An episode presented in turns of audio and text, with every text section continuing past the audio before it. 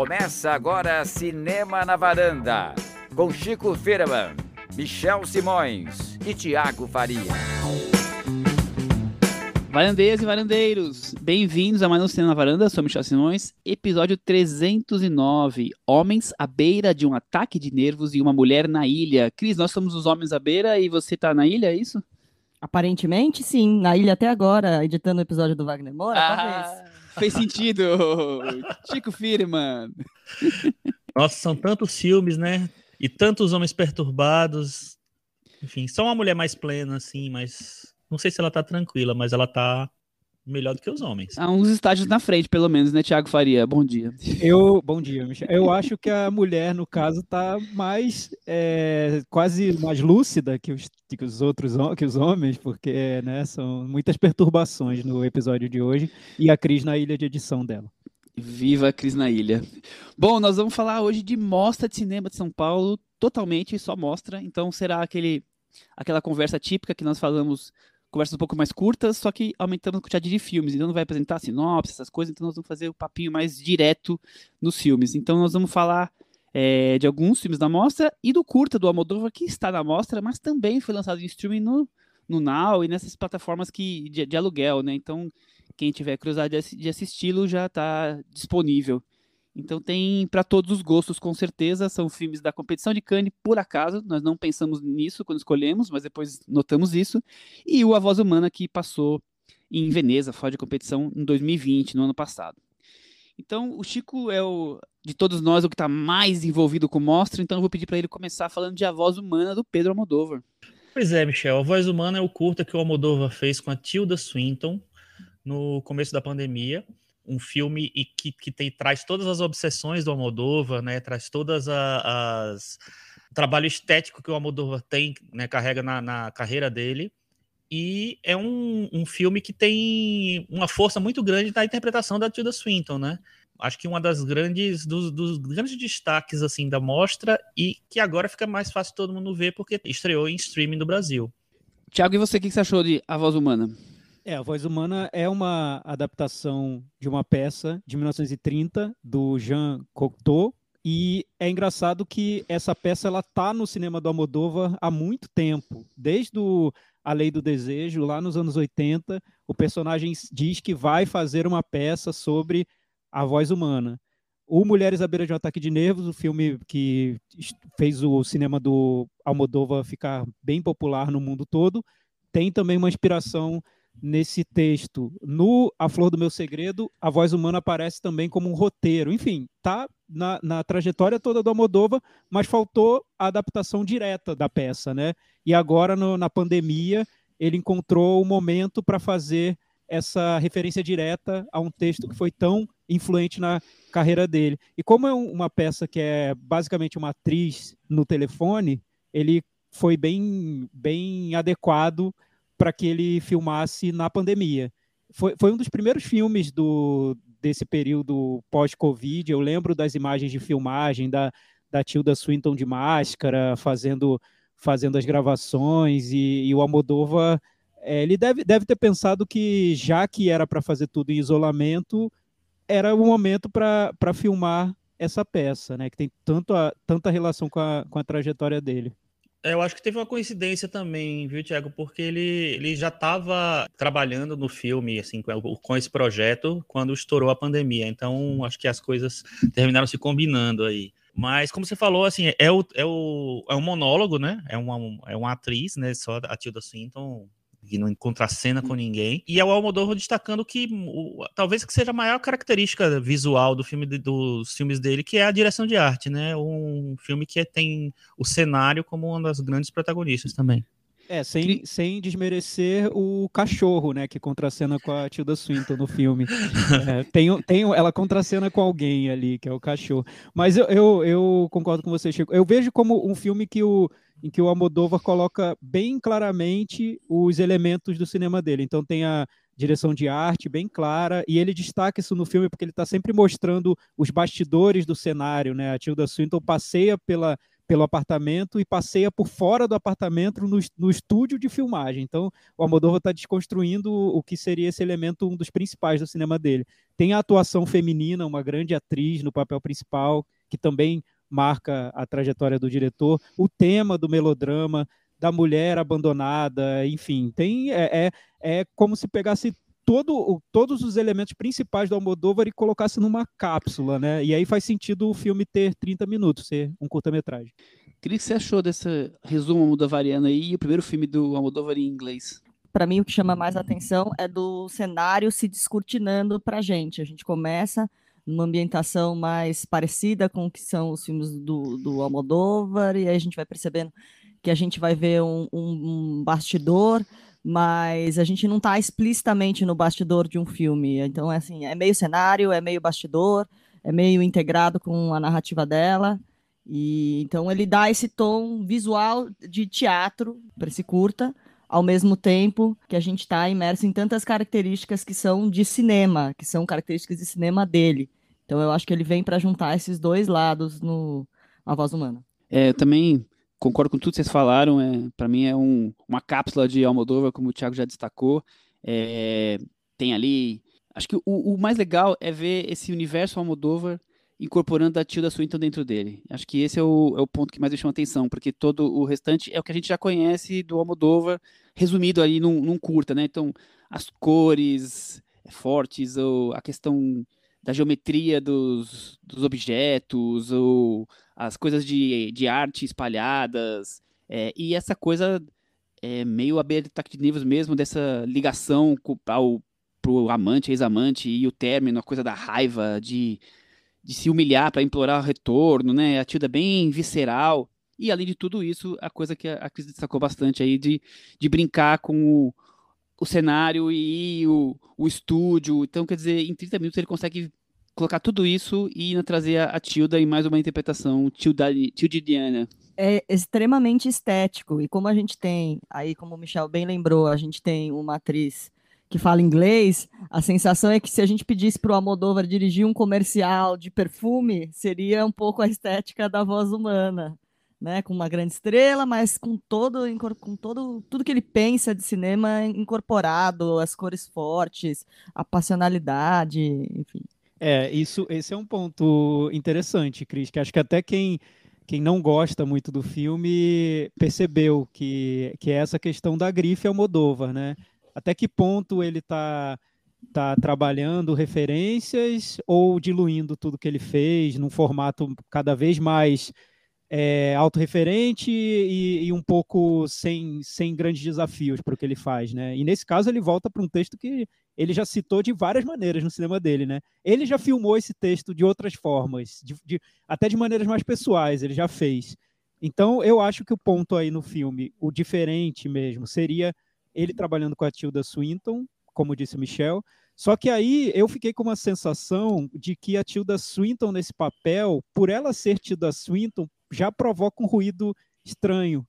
Eu, enfim, eu, eu senti isso e depois eu perguntei para nossa ombudsman, Ale Maruti, que é grande fã do Almodova, ela adora Almodova, e ela não gostou desse filme. E eu perguntei para ela, por que você não gostou? Ela falou, ah, Tiago, já deu, né, essa história de explorar essa imagem da mulher que sofre por causa do homem. O Almodóvar já fez isso tantas vezes e agora ele está fazendo de novo. E a Tilda Swinton, você está querendo convencer quem, né? Que a Tilda Swinton vai sofrer no telefone por um homem. Então, talvez, talvez seja esse, esse o ruído que o filme queira provocar. Eu não sei se ele consegue, enfim. Mas tá aí. Eu vejo mais como uma, uma nota de rodapé do Almodóvar feita na pandemia. É isso. Ah, eu acho o filme, o filme bem interessante, porque fiquei pensando assim, um filme de um diretor que é conhecido pela sua estética, com a Tilda Swinton, e que eu acho legal é esse. Um filme que, que é um, um diretor conhecido pela sua estética, com a Tilda Swinton, que eu não achei legal, foi a Crônica Francesa. Então, comparando os dois, eu acho que tá ganhando o Almodóvar. Mas aí, antes de eu ver o Wes Anderson, eu já agiria isso. Bom, deixa pra lá. É que, é que eu vejo, eu não sei, eu queria saber até do, do Michel que falou da Tilda Swinton. Eu acho que a presença da Tilda Swinton muda os filmes, né? Porque ela é tão, tão grande, né? A presença, a, o carisma dela, a Tilda Swinton e o que ela representa para o cinema, para a nossa cultura popular, enfim. Eu acho que ela transforma os filmes. É, eu acho que, que ela, eu acho que ela transforma e eu vejo ela assim como se esse filme fosse quase que uma instalação de museu, sabe? Aquela coisa assim. A Tilda não é, não vende essa ideia de mulher frágil, né? Que tá ali, que vai ficar chorando por um, um alguém que um coração partido, né? Ela não, não nos parece essa, essa personagem, mas ao mesmo tempo ela com o vestido e o, o ambiente transforma uma coisa estética num, num, todo, assim, como se fosse realmente um, uma instalação de museu. Eu, eu, vejo meio como dessa forma. Entendi. É, eu, eu só, só completando, eu acho o seguinte, eu acho que é, concordo com o que o Thiago falou. A Tilda Swinton, ela é uma força tão grande que é, às vezes ela tá, ela tá num plano diferente do filme, assim, ela tá, é a Tilda Swinton no filme. É, eu acho que, que, precisa realmente ter um diretor e uma, um projeto que é, consiga encaixar a Tilda Swinton no, no que é o filme, no que é o projeto, para não ficar para não ficar sobrando assim. Eu acho que ela fica sobrando em muitos filmes por conta disso, da presença dela, da, dela ser uma, uma puta atriz, etc. É, quando eu vejo ela encaixada no filme, eu acho que esse filme é, tem uma conversa muito grande entre diretor e, e atriz, eu fico mais feliz. É, e talvez tenha até esse efeito do, de provocar um distanciamento em relação ao texto, já que o filme quer provocar esse distanciamento em relação à cenografia, né, mostrando sempre o que está por trás dos cenários. Nesse caso, você colocar uma atriz super forte para in interpretar uma mulher que está sofrendo de amores por um homem que a abandonou, é, você provoca esse distanciamento também, né? Torna o filme ainda mais é, uma análise do, do que seria o texto original, do que seria o cinema do Almodóvar, do trabalho da atriz. Um filme menos emotivo do que parece, talvez. Não sei. Muito bem, acho que está bem resumido a voz humana. Vamos partir para o próximo. Chris Lume. Queria saber de você sobre France, do diretor Bruno Dumont, que esteve na competição de Cannes, como todos os próximos serão. Bom, France é um filme protagonizado pela Alessi Du, que vai falar um pouco sobre o jornalismo na França, mas que serve para o mundo todo, vamos dizer assim. A tal France do título não é só o país, é ela, a, a jornalista, que faz muito sucesso na TV, com suas reportagens que têm a ver com panorama mundial, política internacional, guerra e tudo mais. E o que a gente tem é um olhar sobre os bastidores desse material que ela produz. Nem sempre, vamos dizer assim, primando pelo, pelo que a gente imagina que seria a ética jornalística que ela tenta retratar na bancada do noticiário dela. E é aí que a coisa começa a se desenrolar. E ao mesmo tempo, então, que a gente tem esse lado do, do bastidor do trabalho jornalístico dela, a gente também vai ver como é a vida pessoal da, da personagem encarnada pela Leslie Du. E aí, na minha opinião, que o filme dá uma, uma exagerada. Mas nessa parte do bastidor do jornalismo, a gente já pode discutir mais. Tem coisas, tem elementos bem interessantes. Tiago Faria, o que você achou dessa sátira dramática e corrosiva ao jornalismo? É, eu como representante da firma de advogados pró Bruno Dumont, vou defender o filme, claro, sempre, né? Enfim, eu, vocês sabem, eu adoro o filme, eu recomendei aqui no, no Cinema na Varanda como o que para mim seria um destaque da mostra, mas eu falei, olha, gente, estou recomendando, mas cuidado, porque esse filme vai dividir muito, tem questões ali que são podem ser complicadas para alguns espectadores, o filme vai por um caminho da sátira e é uma sátira que parece que aquela sátira feita por alguém que não está sorrindo. Você é, é um humor seco e bem ácido mesmo. Então, para você chegar na sátira, talvez talvez seja impossível, né? Não, é para todo para todos os espectadores. Talvez quem acompanhe o cinema do Bruno Dumont já filme a filme vá chegar nesse filme e, e pensar, putz, aqui ele ele radicalizou nesse ponto e é interessante, porque ele já vinha fazendo isso há um tempo. O Bruno Dumont saiu de um cinema quase austero no início da carreira para um cinema mais satírico mesmo, mais ácido e, e satírico no, de, de, uma maneira bem específica dele, e principalmente olhando o país dele.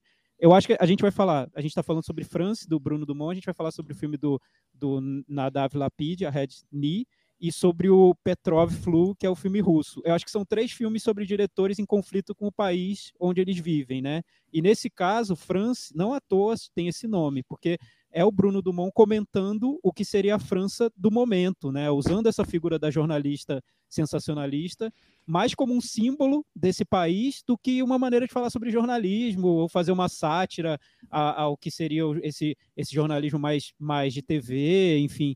Não, ele pega essa, essa personagem para falar sobre um país que ele vê com um mal-estar total. Então, indo, indo por esse viés, talvez seja um filme que que vai interessar mais. Simplesmente como uma crítica ao jornalismo, eu entendo quem vê como um filme mais raso e, e tudo mais. Eu gostei muito. Chico Firman, o que, que você achou do, desse filme sobre jornalismo do Bruno Dumont? Raso. Raso. eu acho raso, eu acho assim, o... quando eu assisto um filme do Bruno Dumont, eu espero um, um filme que seja um pouco mais sei lá, filosófico, talvez, né? Do jeito dele, cru dele, é, sei lá, que tem uma abordagem sobre. Às vezes até religiosa dos filmes dele, né? Então, não sei. Eu espero um filme diferente, um filme que me, me ofereça algumas camadas diferentes, assim. É, eu entendo quando o Tiago fala que ele foi para um caminho do sarcasmo. O Pequeno Cancan é uma obra que eu acho que é baseada no sarcasmo e tal e consegue para mim grandes coisas, mas eu não consigo, não, não consegui me interessar por França, não. Eu é, não sei, eu vejo uma repetição de uma ideia sobre um personagem, um personagem, no caso, o jornalista, tal, a jornalista, é, que eu já vi em 300 filmes de uma maneira muito parecida, sabe? É, eu não sei, acho que precisava ter uma, uma tradução melhor do que ele do que ele quis dizer, porque o filtro que ele usou para mim foi muito básico, foi muito básico. Eu, de um lado, eu acho que você tem uma Lea Sidu que está super bem, ela é ótima, ela está muito bem no papel, é, mas uma personagem que eu acho muito básica, é, eu, que eu acho que é interessante quando você, quando logo no início do filme ele parece que vai mostrar um outro lado da personagem, uma que, que vai oferecer uma, uma, personagem mais complexa, mas no final fica parecendo, não, beleza, essa pessoa precisa ser punida. E aí eu é, vem uma sucessão de fatos que me, me deixam muito, sei lá, me deixaram muito desconfortável, vamos dizer. Eu, então é um filme que eu acho que ele não consegue, para mim, ter uma. E na humanidade, que é para citar a obra do, do Bruno Dumont. Bom, eu primeiro eu acho interessante que ele vem de uma de alguns filmes aí, além das comédias sarcásticas, tipo o Pequeno Cancan, de filmes de com mulheres como protagonistas, né? Camille Claudel, duas versões diferentes de, da personagem de Joana Dark, e agora ele, ele traz essa personagem que, ao meu ver, ele está ali trazendo é, não só uma mulher que busca prestígio e fama, mas e desrespeita completamente e tem uma total indiferença pelo ser humano, total interessada realmente no sucesso, mas é uma mulher forte e ao mesmo tempo frágil, que ela é poderosa, valente, mas também inescrupulosa, é, bem infeliz. Tudo que ela constrói, ela, ela não consegue encontrar felicidade. Isso na, na como personagem total, né? Mas eu vejo essa visão do Drummond, do Dumont bem provocativa e, e até raivosa frente ao, ao jornalismo, né? É, então, é, França é o nome da personagem, como a Cris falou, e também, e também do país em francês, e tem uma cena do filme que, que a assistente dela fala, você é a melhor jornalista da França, France. Quer dizer, para mim tá ali muito claro o quanto que ele está provocando não só o jornalismo, mas também o próprio a própria pátria dele, como o Thiago já falou aqui, que outros filmes vão fazer isso mesmo. Eu acho que a, a sátira é, eu acho muito legal, eu, eu acho muito interessante como ele traz todo essa, esse contexto do dessa coisa dessa pessoa tão poderosa e tão preocupada com consigo mesmo que é, é, incapaz de ser humana quando tá fora das câmeras, né? Então ela chora na câmera e atrás da câmera ela tá lá fazendo piadinhas, né? E aí o filme, claro, o filme o Drummond, o Drummond escolhe maneira de uma maneira trazer pouca bobagem para trazer todo esse sofrimento e todas essas é, crises para personagem, né? Então tem um monte de acidente, tem um monte de outros acontecimentos, é uma coisa atrás da outra, e talvez talvez isso seja um pouco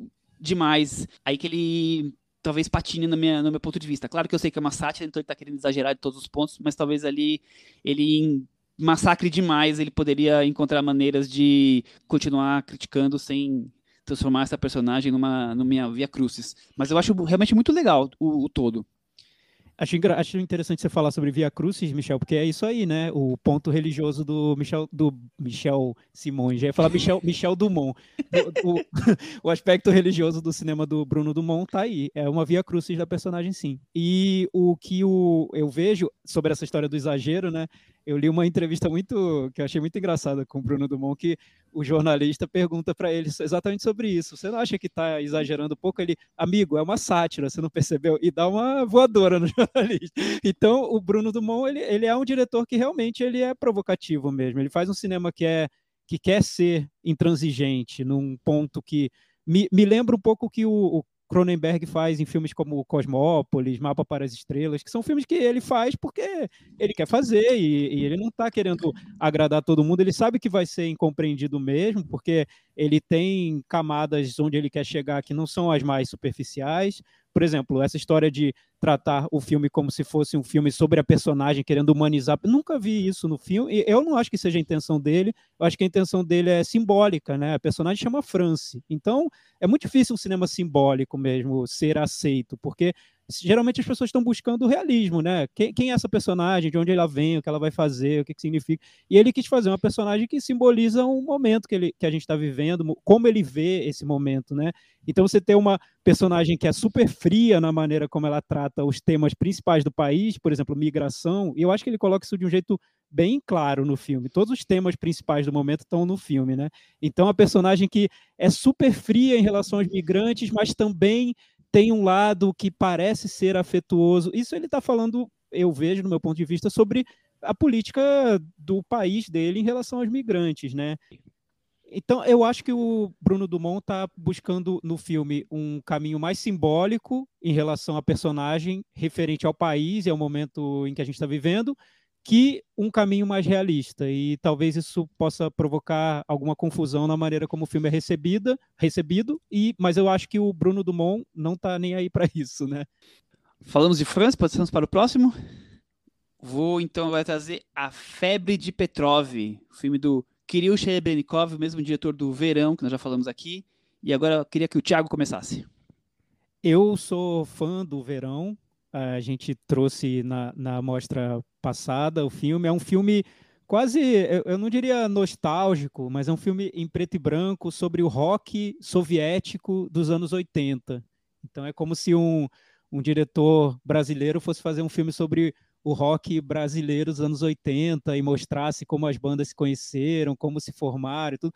Mas aí você transporta isso para o cenário da, da União Soviética, que, que para mim foi foi, foi muito interessante descobrir as bandas e também como o, esse olhar desse diretor, que, que me pareceu um olhar mais leve até do que eu estava esperando de, de um diretor russo, né, mostrando uma realidade super difícil, complicada, me pareceu um filme que, que fluía de um jeito quase quase pop mesmo. Isso para mim foi, foi uma grande surpresa e eu estava esperando muito o A Febre de Petrov, o filme seguinte dele é totalmente diferente, na minha opinião, do, do Verão, exceto essa maneira como ele transforma a trama, ele, ele, dá uma fluidez, uma, uma fluência para o que ele está tá contando, ou ele, ou ele tenta dar, porque eu acho que no caso da Febre de Petróleo é um projeto muito mais ambicioso que o Verão, apesar do Verão ser muito, muito importante, imagino, para quem vive na Rússia, você está tratando de um tema que é culturalmente muito relevante.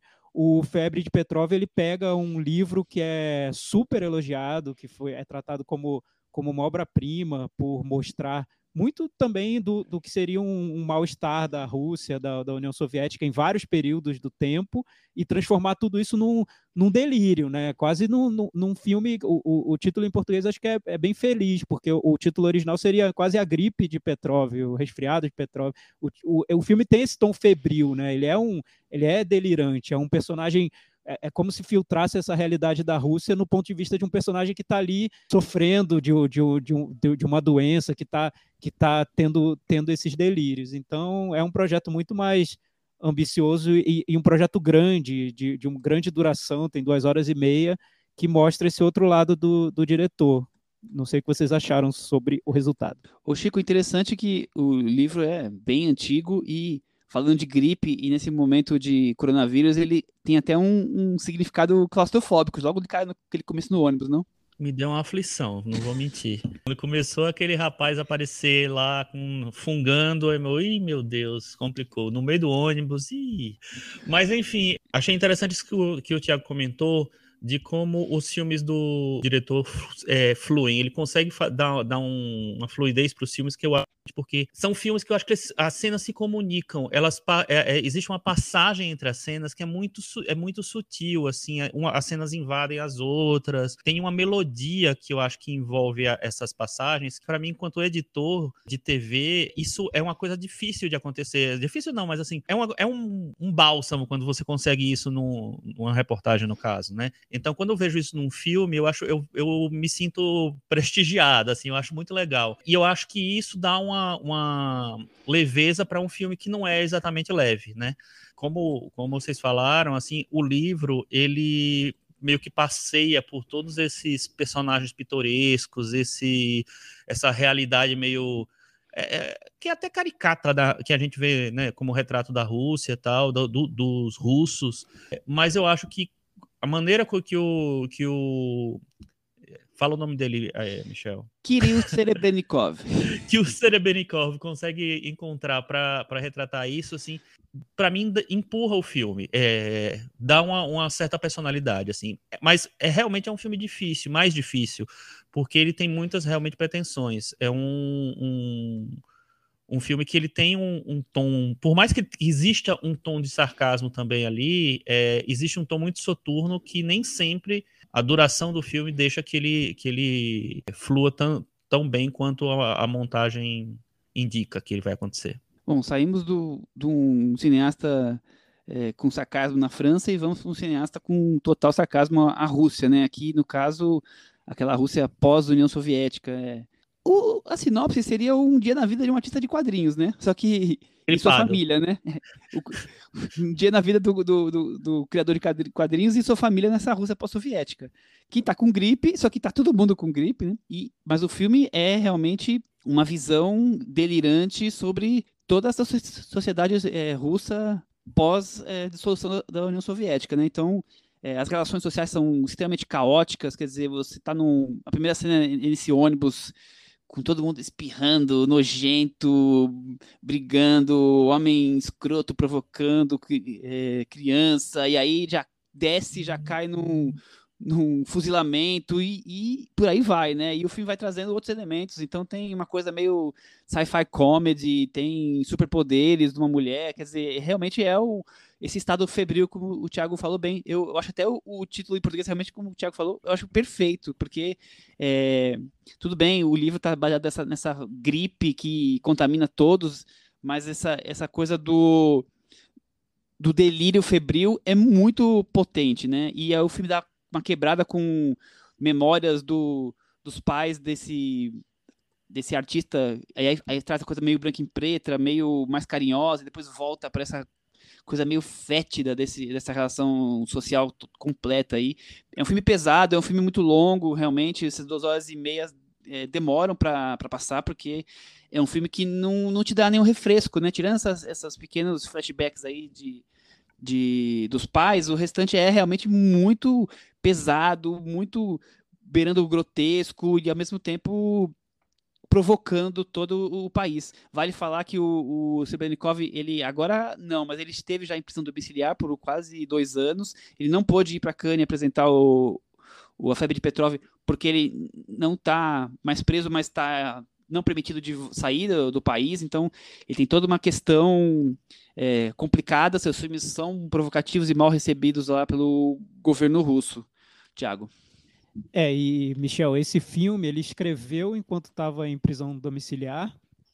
Não, ele não filmaria, porque como ele estava preso, ele não podia filmar. Mas aí ele foi solto da prisão domiciliar e passou por um julgamento. Então, nesse período, ele decidiu fazer o filme. Ele disse: Ah, vou fazer sim.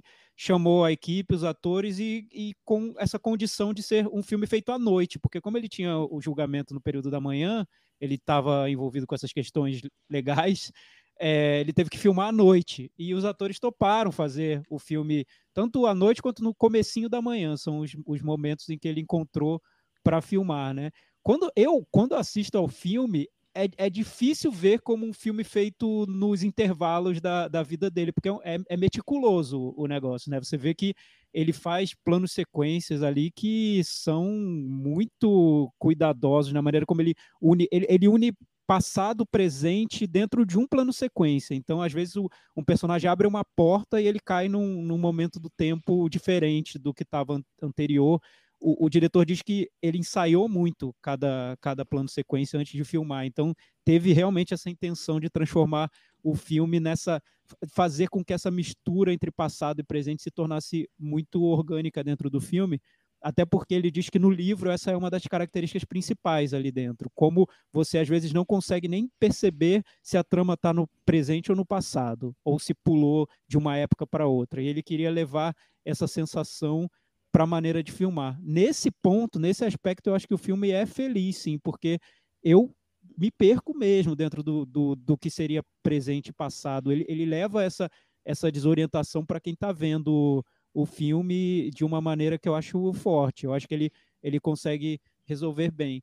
Já nos outros pontos, assim, para transformar um filme tão longo em algo que realmente queria é, provocar essa imersão em quem está vendo, é, levar o delírio também para quem está vendo, eu não sei, eu, te, eu, tenho minhas dúvidas se ele realmente conseguiu. Como eu não conheço o livro, eu não sei também se ele foi tão fiel ou não, mas é, muitas vezes eu, eu me, me, peguei assim, me distanciando do filme, de tão, é, de, de, tão carregado de, de intenções que ele, que ele é, principalmente na segunda metade, quando ele começa a virar flashbacks muito longos e totalmente desconectados de, da, do personagem principal. E também é, é complicado fazer relações diretas com a história da Rússia. Para mim é muito mais fácil fazer relações com a história da França no filme do, do Bruno Dumont do que com a história da Rússia nesse filme do, do, da, do a, Febre de Petrov. Então, não sei, para mim foi uma experiência. Ao mesmo tempo que eu, notei todas as ambições dele no filme, eu acho que ele consegue levar, ele se esforça para levar, para mim foi, foi bem difícil assistir. Difícil, foi, foi cansativo, mais cansativo do que do que pesado da maneira como ele queria fazer, imagino. Sim, e também tem a mesma sensação. É interessante, para mim não foi cansativo. Eu, eu, eu tenho uma hora realmente que o filme é, fica um pouco mais. flui menos, talvez, mas não. Mas eu não achei cansativo, não. E isso que você falou da, da passagem do tempo, que eu acho uma, uma das coisas mais perfeitas do filme, mais incríveis do filme. É, eu gosto muito também da passagem entre o real e, o, e a fantasia, né? Aquela cena lá, a sequência lá da, da biblioteca, eu acho maravilhosa, acho incrível. Eu é, gosto muito de como ele, ele consegue passear por esses, essas ambiências diferentes. Quero ver de novo, inclusive, para gostar mais. Muito bom. Então, os dois filmes que a gente falou a Voz do Mano já falou que tá nos streamings, também tá no, na mostra. Esses dois que a gente falou agora estão passando só nos cinemas, na mostra. Agora os últimos dois filmes que vão falar são filmes que estão no Mostra Play e também nos cinemas. Então agora acho que rodando a, a mesa da varanda, acho que agora sou eu. A Red's Knee, filme do Nadav Lapid, é o único filme de hoje aqui que foi premiado, ele ganhou o, júri, o prêmio do júri em Cannes. É, a gente já falou dele aqui várias vezes, inclusive os Sinônimos foi um dos filmes em destaque nosso é eu acho que vale falar primeiro que tem uma entrevista com ele em, em inglês, sem legenda, no canal da Mostra no YouTube. São uns 18, 20 minutos. Eu acho que é bem interessante para complementar algumas coisas aqui. Você vê como ele tem uma, ele é meio seco, porque o apresentador, não vou lembrar quem é agora, fala, apresenta, apresenta, apresenta, dá um, um oi ele fala, hi. Dois segundos de silêncio, ele percebe que tem que fazer a pergunta porque já foi todo o, o, o começo dele. Bom, eu acho o, o filme é, in, incrível como ele consegue é, transpor toda essa ebulição de traumas e, e, coisas que atormentam a cabeça do Nadav Lapid em questões que nós já vínhamos assistindo em outros filmes. Mas a maior das questões aqui é realmente a relação dele com a própria pátria dele, o quanto ele, ele se sente ali complicado, né? É, não aceita muitas coisas que resumem hoje o governo israelense e provavelmente boa parte da o que a população pensa e o quanto ele fica ali dividido. Eu acho que nós brasileiros, parte de nós brasileiros, começamos a ter um pouco disso recentemente, mas não deve ser nem 10% do que ele sente, até porque essa história é mais longa, né? Então essa coisa essa obrigatoriedade ligada ao, a, a ter uma vida militar e tudo mais, então tá tudo no filme dele. Então é uma câmera muito potente, é, tanto discurso enquanto em imagem, nessa sensação de estar atormentado, é um inconformismo que, que não, assim, transparece em cada imagem. O resumo do filme é um, é um diretor de cinema indo de uma cidade pequena apresentar um filme dele, e ele percebe que deve ser censurado pelo Ministério da Cultura, e aí a coisa dá uma degringolada. Chico Firma, o que você achou de A Red Knee? Engraçado, Michel. Eu assisti duas vezes o Red Knee e quero assistir mais, porque o, o cinema do Nadav Lapid me, me fascina muito, né? O Sinônimos foi meu filme favorito de 2019, um filme que eu fiquei embasbacado, assim, e quando eu revi o filme para a gente comentar aqui, eu fiquei mais embasbacado ainda. Eu acho que ele consegue pegar essa, essa dificuldade do Nadav Lapid em processar as coisas e transformar isso em discurso. É um, um cineasta muito sensível a, a tudo que está em volta dele, a tudo que está acontecendo, a situação política, a situação do país dele, de identidade dele, e eu acho que ele joga, joga isso nos filmes. E no Red tem como você falou de novo. E, e a, a, a, o fato de escolher um personagem principal que é um que também é um cineasta, eu acho que deixa tudo muito mais pessoal. Então é um filme que é, pega muito por isso e pega muito pela por como ele é cruel, ele é brutal, ele é direto, né? É um personagem que é meio ríspido e tal, e tem uma dificuldade também de, de relação é, com quem está em volta. E eu acho que isso carrega um pouco do, do, do Nadav Lapid ali. E, enfim, eu acho que é um filme que tem muito, muitos discursos é, interessantes, que talvez, pelo fato dele ser meio bruto, assim, ele, muita gente não tem entrado no, no, clima do filme, assim.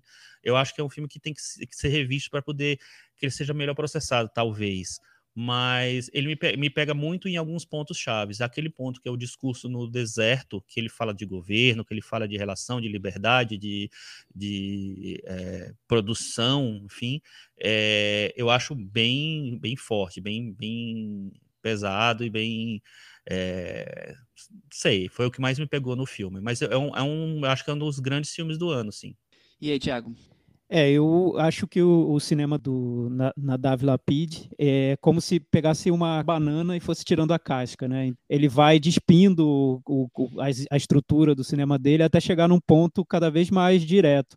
Eu, eu até, até li uma entrevista dele que ele diz que não sabe o que vai fazer agora depois desse filme, que talvez ele vá radicalizar totalmente, vai fazer um filme abstrato, porque ele chegou num ponto em que ele decidiu deixar claro o que ele está sentindo e o que ele está querendo dizer, o que ele quis dizer com sinônimos. Eu, eu prefiro sinônimos porque eu acho que é um filme que é construído. Ele pega toda essa fúria que ele tem em relação a Israel e ele constrói um, filme que para mim é super instigante. Os, sinônimos eu acho um filme maravilhoso.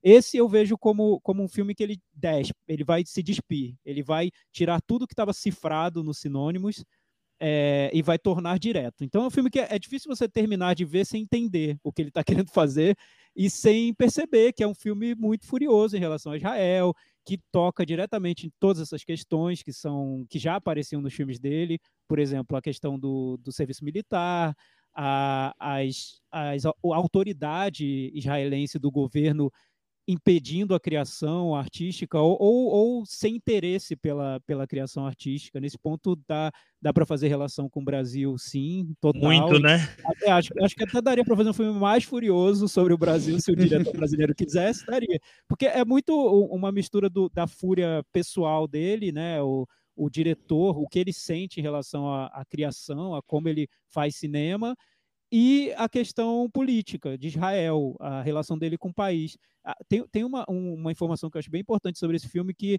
a mãe do, do Nadav Lapid participava dos filmes dele, acho que como montadora, não sei, e ela morreu pouco antes da, do processo de produção do A Red Knee. Então ele faz um filme que veio né, dessa também dessa tristeza absoluta com a morte da mãe dele, né? Ele diz que escreveu o filme muito rapidamente, filmou muito rapidamente, e a ideia era que fosse um filme urgente e ponto, acabou. Não, que, que até muito, muito do que ele queria passar com o filme talvez ficasse incompreendido até para quem fez, porque ele não teve tempo de processar aquelas informações. Então ele jogou aquilo na, no, no filme, fez rápido e o resultado está aí.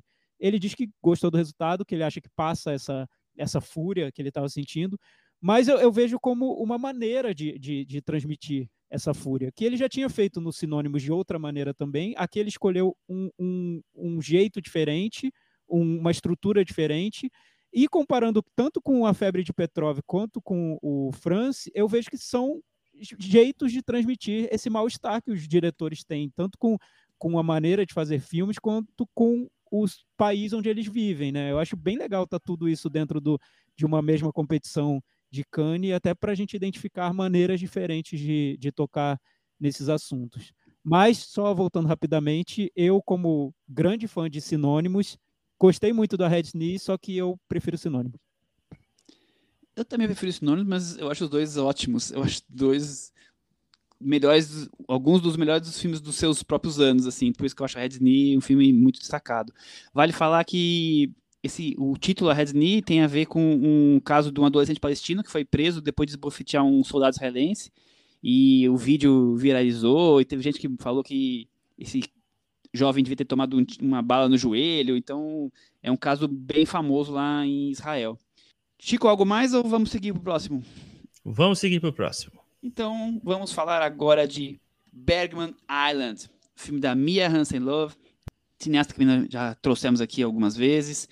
Chico, já completou a varanda inteira, tua vez de novo de começar a falar sobre esse filme. Então, eu tava com preguiça do Bergman Island, vou, vou ser bem sincero. E aí eu demorei para assistir ele na, no Mostra Play. E aí, assim, no, meu, no primeiro minuto já me pegou. É, é, impressionante, porque assim, é um filme muito de, de para cinéfilo, né? Enfim, imagina, você faz um filme sobre um casal que tá indo, o marido é um cineasta e a casal a mulher, de diretores, né? É, a mulher também. E é, eles vão para a ilha, para Ilha de Faro, né, onde o Bergman viveu a vida inteira e tal, fez os filmes dele, a maioria dos filmes dele. Então, e, e, ele vai passeando por todo o centro que, que, é, que é montado lá é, para receber turistas, justamente para fazer esse, esse, esse, passeio turístico pelo, pelos cenários, pelos filmes, etc. Enfim, às vezes parece que é, que é o filme do.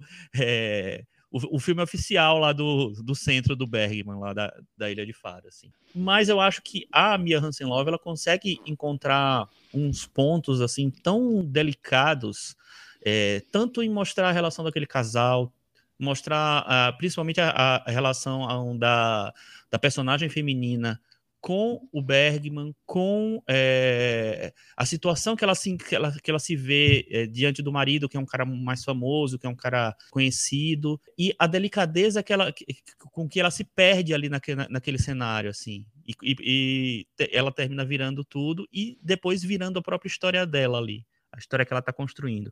Então é um filme que eu acho que ele vai se revelando e vai oferecendo camadas novas a cada minuto, assim.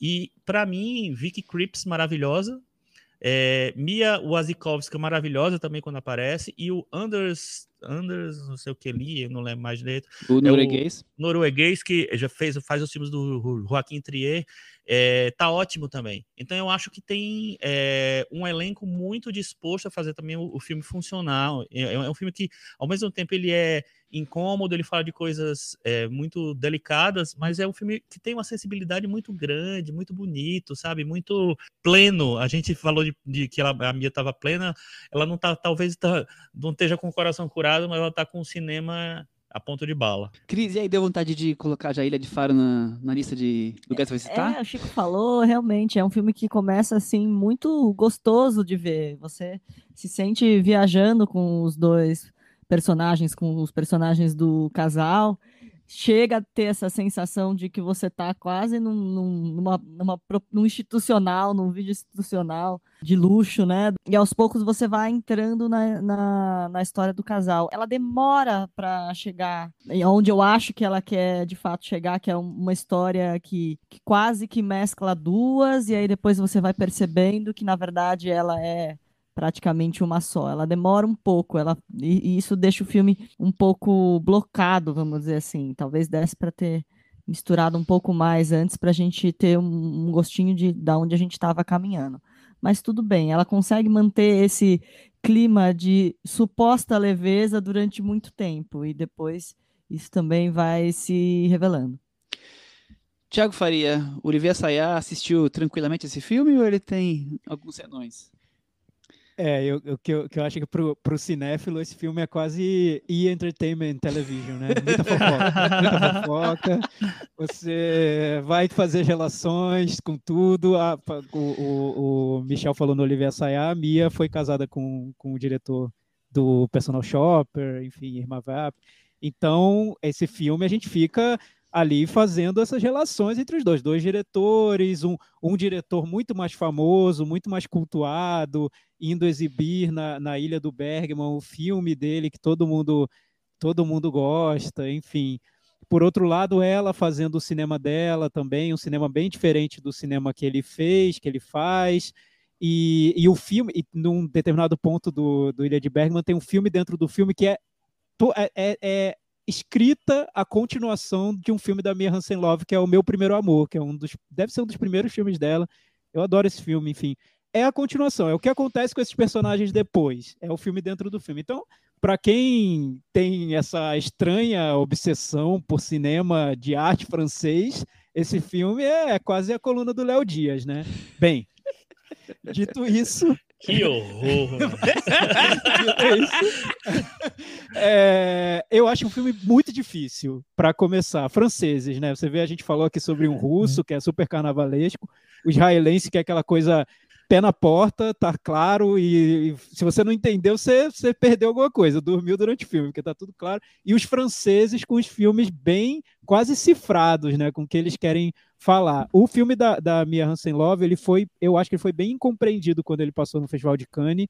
Por um lado, ele teve elogios de alguns veículos bem convencionais da imprensa francesa, e do, dos veículos mais cinéfilos, como o Carreira do Cinema, por exemplo, o filme foi detonado, de, detestaram o filme. Então, o que eu vejo é que, até um certo ponto do filme da, da Mia Hansen Love, ele pode parecer aquele típico filme de arte francês que você exibe nos cinemas boutique para um público cult, enfim, aquela, aquele cinema que ficou pasteurizado, né? Um pouco o de Allen mais recente, Total. né? Eu lembrei muito do de Allen, viu? Eu também. É, Michel.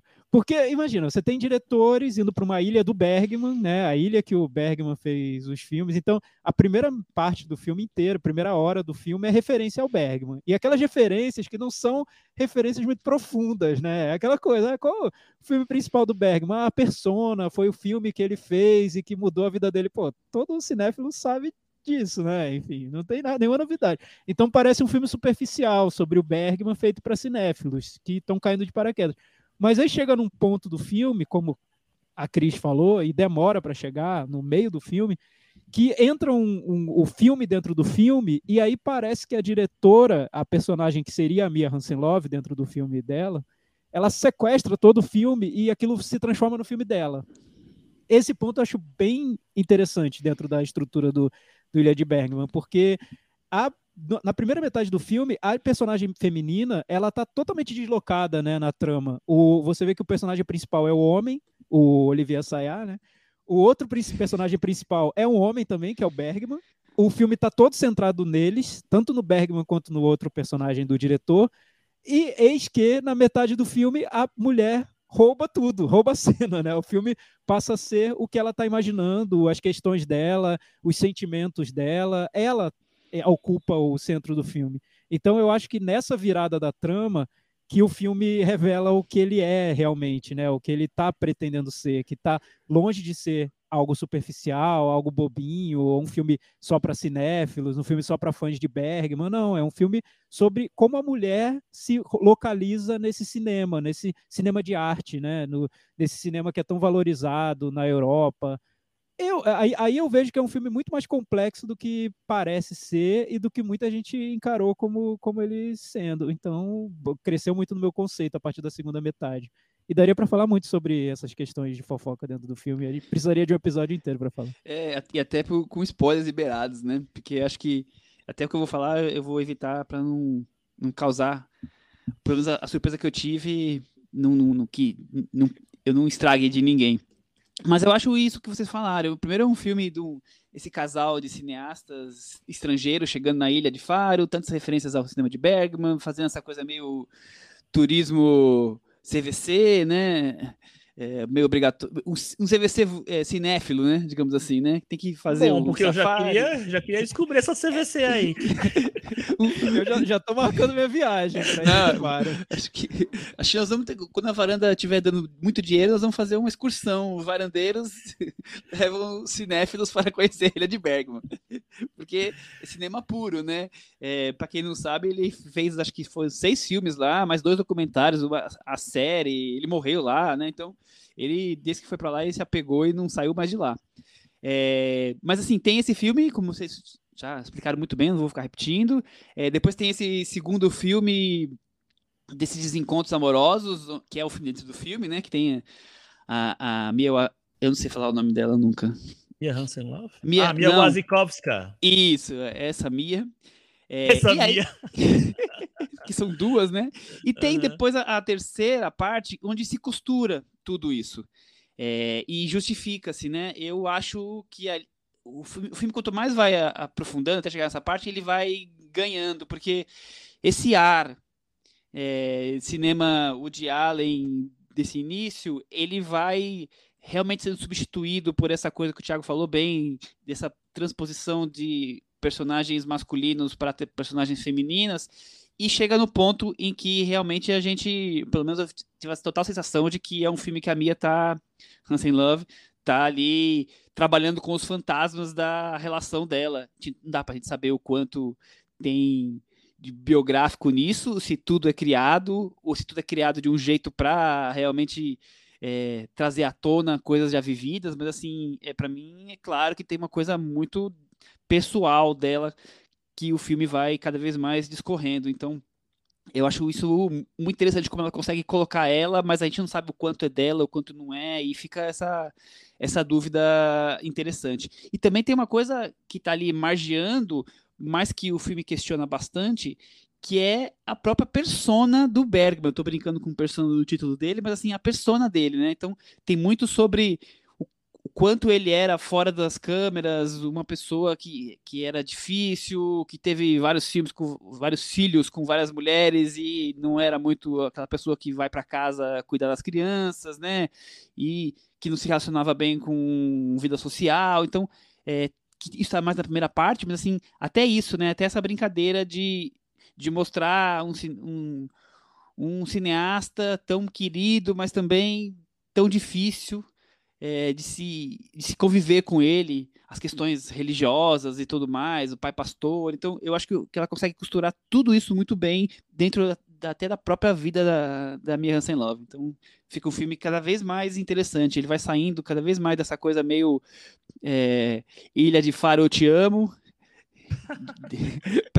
para partir para algo bem mais é, subjetivo e, e, mais complexo. Mas Você... eu acho que isso que é o fascinante no filme, Michel. Para mim é porque aquele filme que parece muito simples e chega num ponto que ele vai mexendo nos parafusos ali dentro e tornando tudo muito mais esquisito do que parecia ser, né? Porque é aquele quando entra o filme dentro do filme é um filme enorme, né? Parece um segundo filme ali dentro. É, é uma mudança grande na estrutura do que, do que a gente espera de, de, do, do Ilha de Bergman, né? É, e, e, a Mia Hansen Love ela filma com uma leveza muito grande, essa coisa que a, que a Cris falou do ser gostoso de assistir, isso eu vejo em vários filmes da todos Mia os filmes dela, né? acho que todos. todos. E ela usa isso muito bem nesse, porque pode provocar a, a, impressão de ser o filme mais leve sobre Bergman, né? Aquelas curiosidades do Vamos dormir na cama do Cenas de um Casamento, o filme que provocou mais divórcios em todos os tempos. Sabe, parece uma, uma coisa trivial. Assim, não vamos do dormir na cama, né? É, vamos, vamos, vamos, mesmo dormir na cama do Cenas de um Casamento? Aquela que, questões de, de casais. Será? E aí, vai, e, e, aí vai mostrando que é algo muito mais complexo que ela quer fazer dentro do filme. Ela tem, tem segundas intenções, a Mia. Olha, mas o Michel falou aqui, assim, ah, a gente não sabe o que é verdade, o que não é, mas o fato dela fazer. Então vamos lá, vou fazer um filme com um casal de diretores. E aí ela vai lá e ainda dentro do filme faz, olha, sem querer dar spoiler, mas e o filme que vai ter dentro do filme que a diretora faz tem tudo a ver com a vida dela. Exatamente. Então eu acho que é só ela dando mais recado, passando mais, mais atestado de que é isso aí. Eu, eu queria é, o é, vídeo, pesou pro Olivier. Eu queria o vídeo da, do Olivier assistindo, não vendo o filme, eu queria ver mas a cara eu, dele assistindo. Mas eu acho que o Olivier Olivier foi bem retratado. Imagina, eu gostaria de ser interpretado pelo Tim Roth. Não, não vi também um grande. Ah, não, é, é, é, acabando com o Olivier. Essa não tem um, um vilanismo. Não, não, tem, não. Não, não, tem. não tem, não tem. E assim, e por mais que, que é, vocês tenham zoado o começo, ah, parece o filme do Woody Allen viajando, passeando tal, eu adorei esse, esse filme do Woody Allen Eu achei também. agradável, eu achei agradável. É, mas assim, mas assim, parecia um filme menor, né? Que depois ele vai se vai, vai, vai crescendo, né? Sim, sim. Se... Menos, vai... menos ambicioso, né? Exatamente. E depois ele se, se transforma. Se torna mais ambicioso, exatamente. Encerramos nossa, a nossa parte de mostra hoje, Cris? Ah, acredito que sim, né? Mais uma vez, mostra, deixando saudade. Muito bom. Semana que vem, cada um fala seu filme favorito da mostra. Opa, boa, combinado. Já temos um compromisso para semana que vem. Vamos então para o momento Belas Artes à la carte. O seu System, nosso parceiro, focado em cinema alternativo. E estamos aqui, como sempre, todas as semanas trazendo um destaque desse cardápio de clássicos, cultos e tantos outros filmes. É, lembrando, para quem não é assinante ainda, vá lá, faça seu, seu cadastro e use a palavra varanda mês tudo junto. Quando, quando você for fazer o cadastro, você vai ter um desconto no primeiro mês de 50%. É, eu queria saber do Thiago Faria qual é o filme recomendado da semana e por que assisti-lo. O filme da semana é um dos grandes representantes do cinema noir, mas eu vou deixar o Chico Firman, que escolheu esse filme dessa vez, então é uma, essa vez foi realmente uma escolha do Chico. Por que, Chico, a gente devemos ver esse filme? Ó, oh, o filme é Os Assassinos, filme do Robert Siodmak, de 1946, The Killers, baseado num, num conto do Ernest Hemingway, é estrelado pelo Burt Lancaster. É... Estreia dele, né? Estreia dele. Exatamente, é. E é um filme que é um dos pilares do gênero né, do, do, cinema noir. É um dos filmes mais importantes do cinema noir, que marcou muito é, muitas das características do, do filme noir e que até hoje é um filme celebradíssimo. Teve até refilmagem e tal. Foi indicado, para você ter uma ideia, o filme noir ele era um pouco à parte, ele não era tão celebrado assim. Esse filme foi indicado a quatro Oscars, inclusive de direção, e é um dos, dos grandes pilares do filme. Assim, é um filme delicioso de assistir um filme que é, eu acho que tem, tem além da, da, da traminha de, de suspense, que, enfim, é a marca do cinema, é o cinema no ar, ele tem uma qualidade de interpretação, de direção, de construção de narrativa que é fora do comum, assim. Acho um dos, um dos filmes realmente obrigatórios de assistir. É, Thiago, o que, você achou de Os Assassinos? Ah, eu adoro esse filme. Eu, eu revi agora e tem uma cena que é uma cena de um assalto, eu não lembro exatamente onde, mas que a câmera ela vai subindo para mostrar quase de um, de um jeito panorâmico o que acontece no, no assalto, que é, é sensacional, né? é. né? Você pode recortar essa cena e, e guardar na sua Cinemateca da, da Ilha do Tiaguinho, né? Você vota lá no, na Cinemateca para sempre, porque é maravilhosa essa cena e, e, mostra isso que o Chico falou, além de ter a trama, que era o, um fator muito importante para o gênero, né? Você entender como aquele personagem principal vai se construindo durante o filme, quem ele é, os vários aspectos do personagem, aquilo sendo revelado muito aos poucos. Nisso, acho que é um filme exemplar mesmo. Você vai descobrindo várias facetas do personagem tudo isso é, é, filmado de uma maneira que é, que é bem adequada ao gênero e que acabou moldando muitos, muitos fatores ali do, do cinema noir. Então, realmente, esse filme tem que ser visto. É, eu também, além de toda essa questão técnica que vocês já falaram bem aí, desse cinema noir, dessas cenas incríveis, é, só de acompanhar esse desenrolar toda a história da investigação desse é um homem da companhia de seguros, né? Não é nem um policial que está ali comandando essa investigação, né? Descobrir quem roubou, quem tinha casa com quem, quem mandou matar. É, você, você, aquela coisa do, do novelo da linha mesmo, que você vai é, se embrenhando ali, vai puxando, né? Vai vindo o que mais vem, vem ali. Então, eu acho que realmente um filme. Só isso já seria muito legal, mas tem toda essa coisa, aspecto técnico e dessa importância do cinema noir, e que ele é um dos precursores aí, né? E fora que a estreia do Burt Lancaster, Ava Gardner, realmente Os Assassinos é um filme que vocês deveriam correr lá e assistir no Bela à la carte. Pro grande finale agora, vamos para o que momento, Chico Firma? Cantinho do ouvinte. Com Tiago Faria.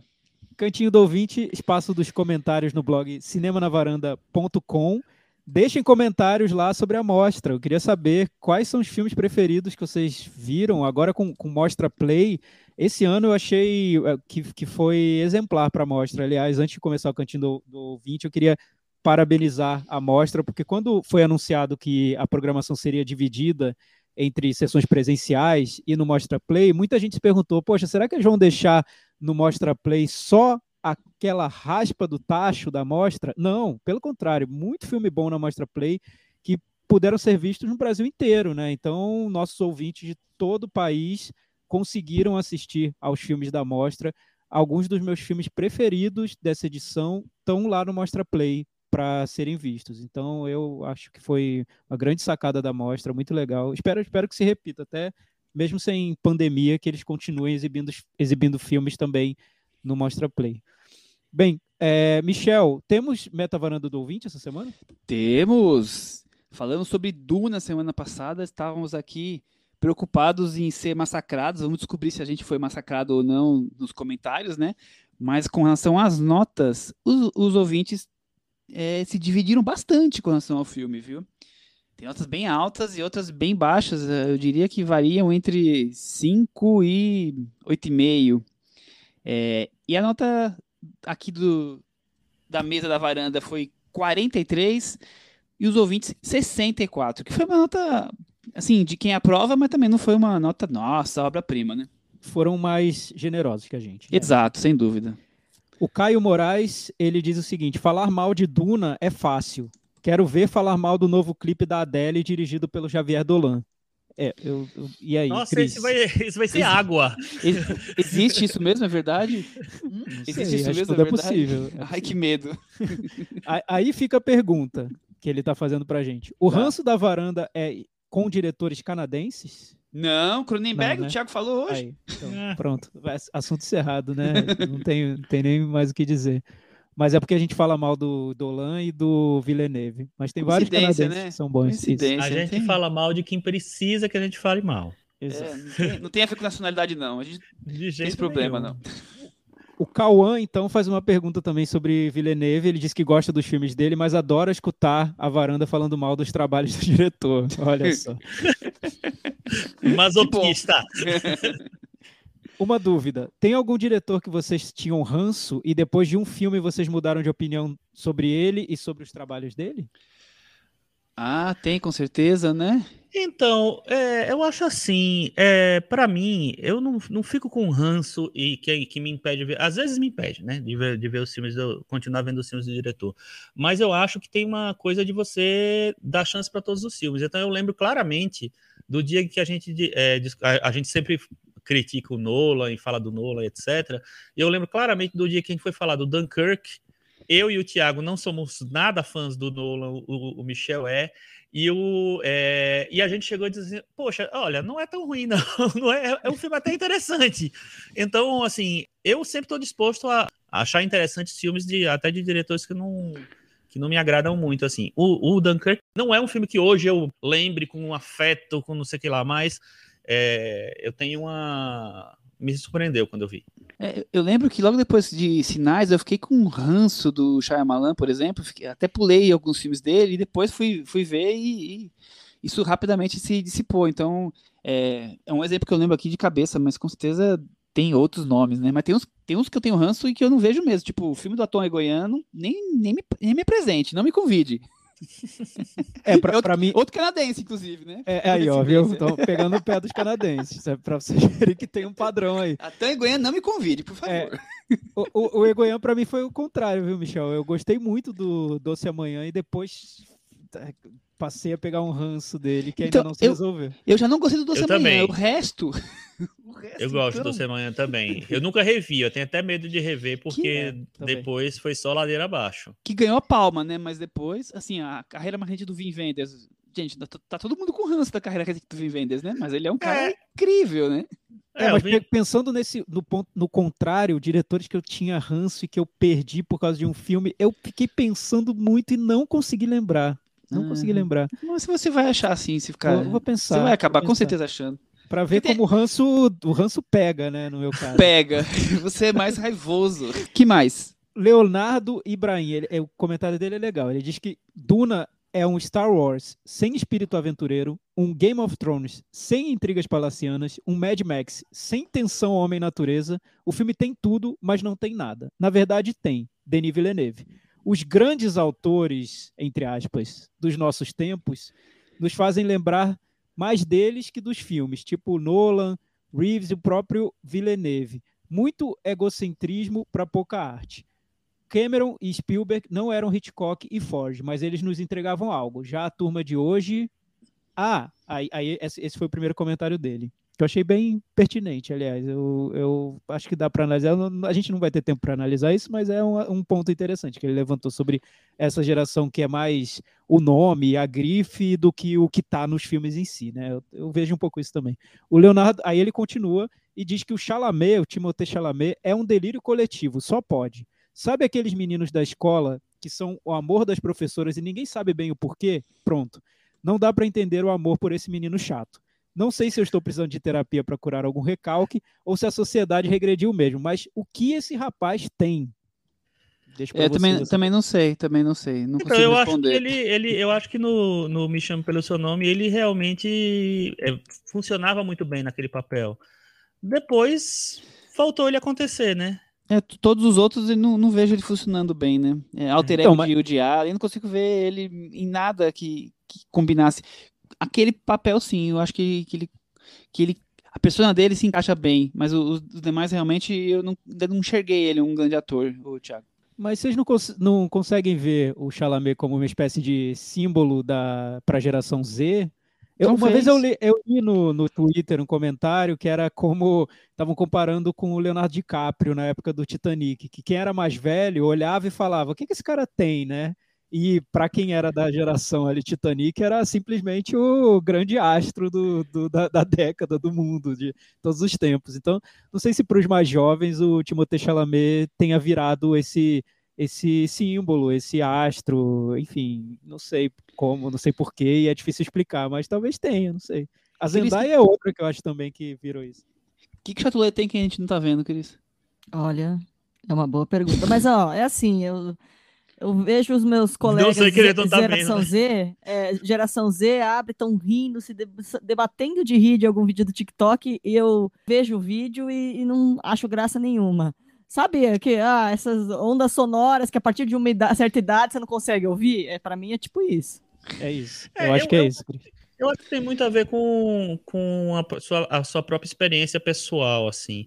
A partir do momento que você tem acesso a mais coisas, assiste mais coisas, não sei o que lá, os, horizontes vão se expandindo e você. E aquilo que era muito importante e muito incrível, você vê que não é, tão, não é tão incrível assim, nem é tão importante assim. Então, Mas eu acho que, que é mais que isso, Chico. Eu acho que ele tem uma postura blazer e eles se identificam, entendeu? Eu acho assim que essa geração tem uma estética muito, muito particular que a, a nossa geração também tinha, enfim a, a, anterior também tinha e tal. Essa é uma estética, essa coisa meio andrógena. É, é o contexto da geração de agora, realmente, assim, tem isso, isso, isso é muito forte, assim. E o que eu ia falar na, na comparação com o, o DiCaprio é o seguinte: o DiCaprio, quando ele faz o Titanic, ele vira um, um ícone pop, ele sai do, do mundinho dele, porque se você lembrar que ele começou é, fazendo aquele papel lá do Gilbert Grape, que ele foi indicado ao Oscar, foi uma grande revelação do momento e tal. Depois ele faz o Romeo e Julieta, que eu acho uma puta interpretação, ganhou o melhor ator em Berlim. E aí ele faz o, o, Titanic e aí vira uma coisa fora disso tudo. Vira, vira uma coisa muito pro mundo inteiro, né? megalomaníaca e tal. E eu acho que ele sempre foi um, um, um, bom ator e eu acho que depois ele se provou um ótimo ator com várias interpretações boas. Eu não sei ainda, o Chalamet precisa provar, né? Que, que, que, que para que aquele veio realmente. É porque o Chalamet, para mim, tem uma interpretação única, né? Uma cara única, um jeito único. Então, é, não vejo um grande ator. Eu vejo o, provavelmente ele fazendo ele mesmo. E talvez ele tenha um, um carisma para uma parte do, de público que o coloque nesse status, mas como interpretação, como ator, eu, eu vejo ele se repetindo o tempo todo. Você não acha que há cinco anos tinha um outro ator que fazia isso, há dez anos tinha mais um outro ator que ocupava essa posição. Eu acho que é uma coisa geracional mesmo. Assim. Sim, Sempre sim, vai sim, ter possível. um assim que vai estar nisso, entendeu? Mas como nós não somos dessa geração, a gente olha para a interpretação. A interpretação dele é muito aquém, né? É, é. Acho, acho, que é essa a explicação principal. Lá, lá, no. É curioso, Michel, que você falou que, que a gente estava um pouco com medo de das reações dos nossos ouvintes ao Duna, ao que a gente comentou sobre o Duna, e lá no nosso blog, cinemanavaranda.com, todos os comentários são negativos. Todos. Não tem um comentário positivo sobre o Duna. Mas, mas eu tenho um bem negativo aqui pra gente. Mas olha, mas antes, deixa eu só resumir Pode aqui. falar, então, pode falar. O, o André Fernandes, ele falou que que Duna ele acha que falta emoção humana, conexões genuínas, enfim. O Yuri Borges de Araújo ele compara com a chegada, que ele gostou do, do A Chegada. Ele disse que achou que a gente não foi justo com o filme quando a gente falou sobre ele em 2016. Olha quanto tempo atrás. Ele disse que viu uma porção de qualidade na chegada, mas Duna ele não gostou muito e, e aqui ele lista várias, vários argumentos. Vale entrar lá no blog e ler tudo isso. O Igor Dantas também disse que comprou a ideia do A Chegada, mas apesar de ser fã do livro do Frank Herbert, ele diz que o Duna é um filme de perfumaria desinteressante, retirou o lado político do livro. A discussão sobre ecologia, que ele disse que tem, que é muito presente no livro, ele diz que você nem vê sombra no filme e que no mundo de hoje isso chamaria a atenção do público. Enfim, ele disse que é um filme mais sisudo que sério e achou raso. Bem, isso lá no nosso blog. Mas você tem um comentário aí para para dar uma equilibrada nisso, Michel? Tem, tenho sim. O, no, no, Instagram, o Mano Bernardino escreveu o seguinte: o ranço de vocês com o diretor de Duna deixou o podcast super panfletário. Uma campanha meio desonesta. Adoro seus podcasts, mas achei que um tanto desonesto. Achei esse um tanto desonesto, com tantos adjetivos força, negativos forçados. Adorei ter ouvido uma crítica mais avaliativa. Mano, eu acho que nós não somos os únicos, né? Tá aí o, o comentário dos ouvintes é, no, no, no blog concordando que o filme deixa a desejar, né? Então acho que muito menos do que a gente brincou aqui com ranço, muito mais porque os, os ouvintes falaram que nós temos ranço com o Denis Villeneuve, mas eu, por exemplo, eu gosto do Politécnica, que é o primeiro o filme dele, não, o primeiro filme que chegou aqui na mostra, que foi conhecido.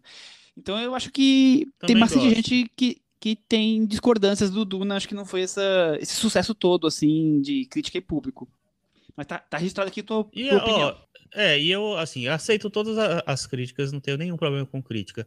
Agora, eu acho que a palavra panfletário, não acho que não se, não se encaixa aqui, porque o que é panfletário? É você, é você fazer uma defesa é, acima de tudo de alguma coisa, assim, ele não fez defesa nenhuma o que a gente achou do filme não é uma coisa, não é uma coisa gratuita. A gente tem uma, uma certa espontaneidade, uma certa naturalidade em falar as coisas aqui. Não existe nenhuma, sabe, nenhum coro contra ninguém, não. Só uma opinião, isso bem pessoal, né? Minha, minha relação com, com o Villeneuve. Thiago Hansen Abri, Abrindo o coração. Abrindo o coração. É, vou, vou, a ilha do, do Bergman, a ilha do Villeneuve. A ilha do Villeneuve. Então, eu cheguei a ver, eu, eu tentei ver todos os filmes do, do Villeneuve. Eu conhecia, nunca gostei muito. É, acho que os, os, primeiros filmes do, do Villeneuve que eu vi, não sei, não, não lembro se foi. Acho que foi Incêndios, e foi um filme que eu já não gostei da maneira como ele, que ele, como ele tratava o tema. Sempre, sempre me incomodou um pouco o Villeneuve tentar tornar os filmes muito sisudos, sem ter muito, muita sisudez, no, nem, nem no próprio no tema que ele está tratando, mas só na maneira como ele transmite essas informações.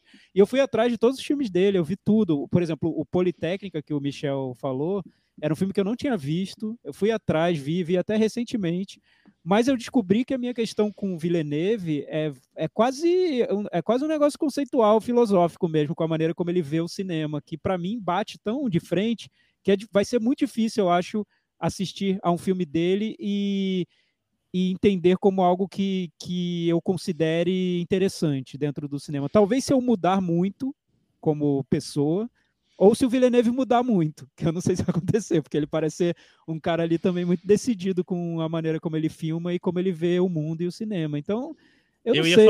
eu ia eu, falar eu isso. Vai, eu acho que não vai acontecer. E, e, até quando saiu Duna, que eu li tantos elogios, eu pensei, tá bom, vamos lá, vamos de, de peito aberto e querendo ver o filme. E muita gente dizendo que ah, agora sim o cinema do Villeneuve condiz com uma trama. Eu, tudo bem, mas o, o cinema do Villeneuve em si, para mim, já não diz muita coisa. Eu não acho que seja interessante. Ele bate muito de frente com o que eu vejo como o que seria forte no cinema, o que seria mais, enfim, que, que, que para mim interessa. Acho, acho que aí entra uma questão pessoal mesmo, do meu olhar batendo com os filmes dele. E vai ser difícil resolver, eu acho.